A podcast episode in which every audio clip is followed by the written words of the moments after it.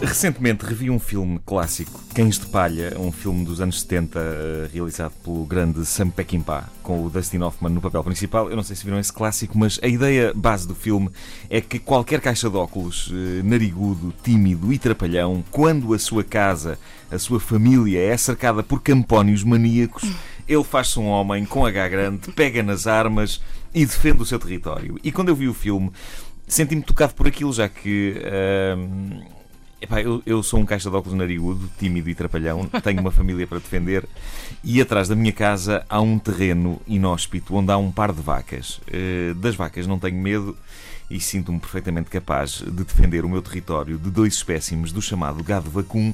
A questão é que geralmente onde há vacas há campónios e alguns deles podem ser de facto campónios maníacos. Por isso eh, eu tenho dado por mim a refletir na eventualidade de ter de defender um dia o meu território dessas pessoas. Eh, ao contrário do Dustin Hoffman, nos Cães de Palha, eu não possuo qualquer tipo de armas, restando-me o material dos faqueiros para me defender e aos meus de um ataque. Devo dizer-te, Joana, que um, Conta, garfo, um garfo bem mandado faz estragos. Pois um faz. Garfo, uh, e nem precisa de ser de carne ou peixe. Bem, dependendo um... do sítio também onde a terra, não é? Sim, sim, sim, sim. Mas um garfinho de sobremesa não é preciso de carne ou peixe, que são muito grandes. Uh, o de sobremesa pode ter a rapidez e o poder mortífero de um shuriken ninja. Eu gosto da palavra shuriken porque parece uma coisa de assim maneira algarvia. Um shuriken. Uh, vem esta conversa a propósito de algo que se passou há umas noites. Eu estava Estava num, no pátio da minha casa que dá para o tal terreno inóspito e junto ao qual existem umas canas altas que de noite ficam com um ar sinistro. E foi precisamente vindo dessas canas que estava eu a confirmar se a minha cadela fazia o seu xixi, eu ouvi um rosquilhar suspeito na folhagem. Ui, ui, ui. Isto a sério, não é brincadeira. Podia sempre ser um gato, mas pelo rosquilhar na folhagem parecia ter muito mais volume do que um gato.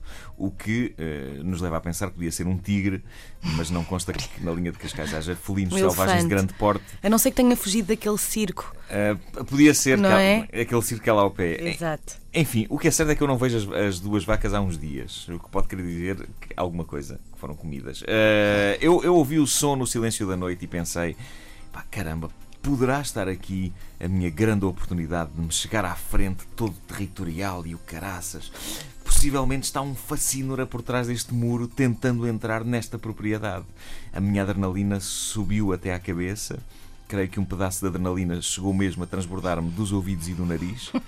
ou isso ou estava constipado. Uh, fiquei estático e em silêncio Uh, pensei rapidamente num plano e pulo em prática. Foi a primeira vez que pus em prática um plano de defesa do meu território e aparentemente resultou. Eu sei que nesta altura todos os homens estão curiosos para saber qual o meu plano para o poderem copiar. Homens e mulheres. De stress. Desculpa. Sim, sim. As mulheres estão emocionadas uh, a ouvir isto, pensando que homem. Eram destes que eu queria, em vez do estafermo mole e imprestável com que vivo. Pois bem, sem mais demoras, eu explico-vos todos os passos do meu plano simples, direto e extraordinariamente eficiente com o qual eu posso ter, há duas noites, repelido um invasor. Eu ouvi o rosquilhar, eu virei a cabeça na direção do rosquilhar e fiz. E foi assim que impediu o pior. Apenas. E rapidamente fui para dentro de casa e fechei todas as portas e janelas. Resultado: nenhuma invasão registada nessa noite na minha casa. Quando voltei para dentro de casa, fui ter com a minha namorada, que estava a dar de comer ao nosso filho, e contei-lhe a minha pequena mas espetacular odisseia, contei-lhe altivo como defendera a nossa casa do potencial mal invasor. Eu disse-lhe: ouvi um rosquilhar na folhagem das canas, aqui atrás do pátio. Eu virei-me para lá de imediato e fiz.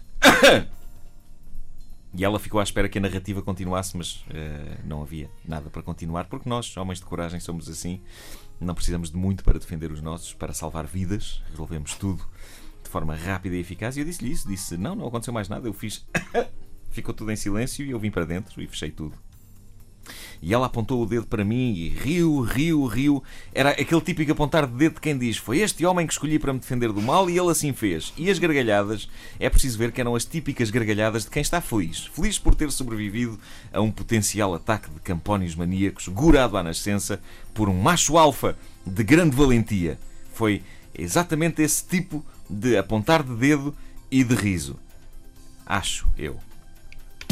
Não ouviram desde o início? Querem ouvir outra vez? Ouçam esta rubrica em podcast antena3.rtp.pt